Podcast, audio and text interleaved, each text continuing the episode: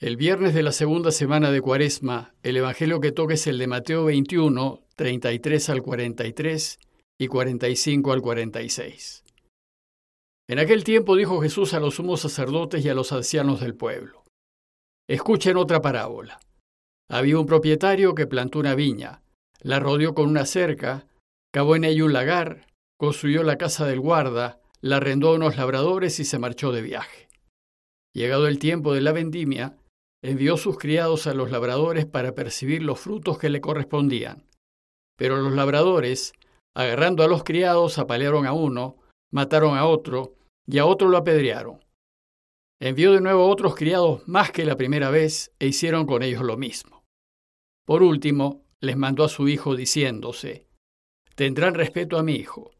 Pero los labradores al ver al hijo se dijeron, Este es el heredero, Vengan, lo matamos y nos quedamos con su herencia. Y agarrándolo, lo empujaron fuera de la viña y lo mataron. Y ahora, cuando vuelva el dueño de la viña, ¿qué hará con aquellos labradores? Le contestaron, hará morir de mala muerte a esos malvados y arrendará la viña a otros labradores, que le entreguen los frutos a su tiempo. Y Jesús les dice, ¿no han leído nunca en la Escritura la piedra que desecharon los arquitectos es ahora la piedra angular. Es el Señor quien lo ha hecho. Ha sido un milagro patente. Por eso les digo que se les quitará a ustedes el reino de Dios y se le dará a un pueblo que produzca sus frutos.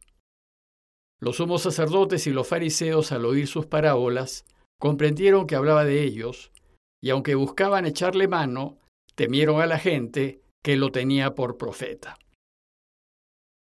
La parábola que hoy nos presenta Jesús es una versión actualizada de la parábola de Isaías 5, 1 al 7, conocida como el canto de la viña. El canto de Isaías empieza así. Una viña tenía mi amigo en un fértil otero. La cavó y despedregó, y la plantó de cepa exquisita. Edificó una torre en medio de ella, y además excavó en ella un lagar, y esperó que diese uvas, pero dio frutos agrios. En ese canto el dueño de la viña es Dios y la viña es Israel. Y por medio de él, Isaías denuncia al pueblo porque Dios ha hecho todo lo que ha podido, pero el pueblo, en lugar de agradecerle con buenas obras, lo que ha producido ha sido un fruto incomible, frutos agrios, dice Isaías. En el relato de hoy Jesús se dirige a los sumos sacerdotes y a los ancianos del pueblo, pues ellos conocían muy bien el canto de Isaías y sabían lo que éste denunciaba. Entonces Jesús empieza a narrar su parábola, y su inicio se parece mucho al de Isaías. Dice el texto, escuchen otra parábola. Había un propietario que plantó una viña, la rodeó con una cerca, cavó en ella un lagar, construyó la casa del guarda, la arrendó a unos labradores y se marchó de viaje. Hasta aquí el canto de Isaías y la parábola de Jesús son bastante semejantes. A este punto los sumos sacerdotes y los ancianos del pueblo seguramente trajeron a la memoria el canto de Isaías. Además se acordaron de cómo termina, con la furia de Dios. Pues dice Isaías, ¿y qué más se puede hacer ya mi viña que no lo haya hecho yo? Esperaba que diese uvas, porque ha dado frutos agrios. Le haré saber lo que hago con mi viña, quitar su seto y será quemada, desportillar su cerca y será pisoteada. Haré de ello un erial, crecerá la zarza y el espino, y en las nubes prohibiré llover sobre ella. Pues la viña es la casa de Israel, y los hombres de Judá son su plantío exquisito. Esperaba de ello justicia, y hay iniquidad, honradez, y hay alaridos. Jesús en su parábola modifica el canto de Isaías. Pues si bien Dios sigue siendo el dueño de la viña, e Israel sigue siendo la viña, Ahora Jesús añade a labradores, quienes arriendan la tierra al Señor. Esos labradores arrendatarios son los jefes religiosos de Israel. Ellos deben trabajar la viña eficientemente y entregar sus frutos al dueño. Y dice el texto, que llegado el tiempo de la vendimia, el Señor envió sus criados a los ladrones para percibir los frutos que le correspondían. Pero los labradores, agarrando a los criados, apalearon a uno, mataron a otro y a otro lo apedrearon. Los sumos sacerdotes y ancianos se dieron cuenta que Jesús añadió a los arrendatarios, y se dieron cuenta que los arrendatarios eran ellos. Es decir, que la parábola está dirigida a ellos y la crítica es a ellos. Entienden además que esos criados que iban en nombre de Dios a recoger el fruto que le correspondía fueron los profetas, pues a lo largo de la historia Dios ha ido enviando profetas para que Israel produzca buenos frutos. Pero ¿qué hicieron los arrendatarios ante las denuncias de los profetas? Como estos les cuestionaban su modo de proceder, en lugar de escucharlos cambiar de vida y ordenarse hacia Dios, los mataron. La parábola de Jesús dice entonces que el dueño de la viña, al ver esto, envió de nuevo otros criados, más que la primera vez, pero hicieron con ellos lo mismo. A lo largo de la historia, Dios va a insistir en que los dirigentes guíen rectamente al pueblo, y va a seguir enviando profetas para que abran sus ojos, se conviertan y reorienten al pueblo hacia Dios. Pero el resultado ha sido el mismo. A todo profeta que alzaba la voz para pedir una vida digna para el pueblo de Israel y reclamar que se actúe de acuerdo a la verdad y se haga justicia a todos, los dirigentes los mataban. Así había sido la historia de Israel y así, desgraciadamente, es nuestra historia. Jesús continúa con su parábola diciendo, por último, les mandó a su hijo diciéndose, tendrán respeto a mi hijo. Aquí el Hijo representa a Jesús y los dirigentes judíos que lo escuchaban se dieron cuenta de que él hablaba de sí mismo. Entonces el Señor continuó con su parábola diciendo que los labradores al ver al Hijo se dijeron, Este es el heredero, vengan, lo matamos y nos quedamos con la herencia. Y agarrándolo, lo empujaron fuera de la viña y lo mataron. De esta manera Jesús delata a los dirigentes judíos denuncia que se están confabulando contra él y que están planeando su muerte. Y desde ya anuncia su muerte cercana de manos de esos dirigentes, muerte que celebraremos en Semana Santa. Y Jesús concluye su parábola con una pregunta. Y ahora, cuando vuelva el dueño de la viña, ¿qué hará con aquellos labradores? ¿Qué es lo que Dios en justicia debería hacer con esos malos arrendatarios que llegaron hasta a matar a su hijo? ¿Qué harían ustedes? les dice a sus oyentes. Ellos respondieron lo evidente.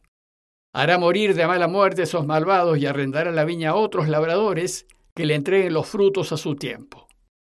En justicia, Dios deberá sacar a esos dirigentes de mala manera y poner a otros que sepan guiar al pueblo hacia Dios y lo haga dar buenos frutos. Bueno, pues una vez terminada su enseñanza, Jesús hace una explicación adicional para que sus oyentes entiendan bien que en la parábola el Hijo es Él y les dice, ¿no han leído nunca en la Escritura la piedra que desecharon los arquitectos es ahora la piedra angular? Es el Señor quien lo ha hecho. ¿Ha sido un milagro patente? Sin duda los dirigentes religiosos conocían muy bien este texto, pero Jesús con cierta ironía, al preguntarles si han leído esto en la Escritura, les hace ver que no lo han entendido. Y entonces les cita de memoria el Salmo 118, 22, 23 que dice, La piedra que los constructores desecharon, en piedra angular se ha convertido. Esta ha sido la obra del Señor, una maravilla a nuestros ojos. En esta cita Jesús se identifica con la piedra angular e identifica a los dirigentes religiosos con los constructores. La piedra angular era la piedra más importante de una construcción. Primero, era esa primera piedra sólida que se ponía en la base de la construcción, en los cimientos, y que servía de guía para toda la obra.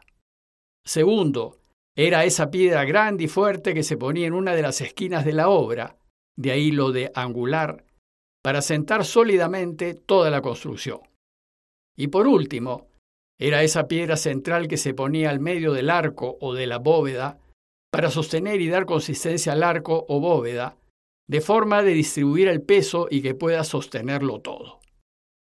Como era una piedra muy importante, los arquitectos y constructores solían ir a las canteras para seleccionarla y elegían la que consideraban la mejor, la más fuerte. Pues bien aquí Jesús les dice que no obstante ser Él la mejor piedra, ellos lo han descartado.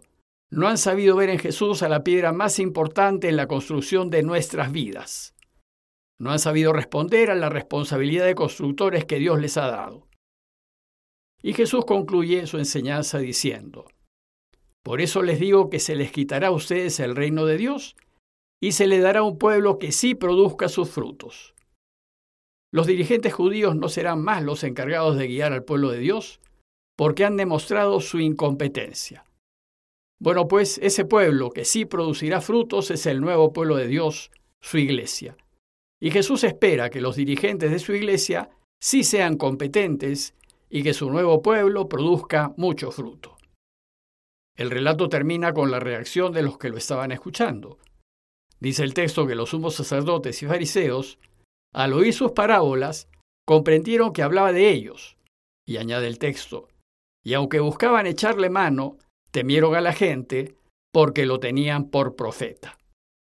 Las autoridades religiosas temían a la gente, a ese pueblo sencillo con hambre de Dios, y no se atrevieron todavía a capturarlo y matarlo. Su hora aún no había llegado. Como conclusión, los invito a tomarse un tiempo para reflexionar en las siguientes preguntas. ¿Es Jesús la piedra angular de nuestras vidas? ¿Nuestras vidas se sostienen en Él? ¿Somos nosotros de los que damos buenos frutos? ¿Estamos ayudando a Dios a reinar? Pidamos al Señor que como buenos constructores lo elijamos siempre, para que solo Él sea el cimiento de nuestras vidas y así podamos dar mucho fruto. Compañía de Jesús, Jesuitas, Perú.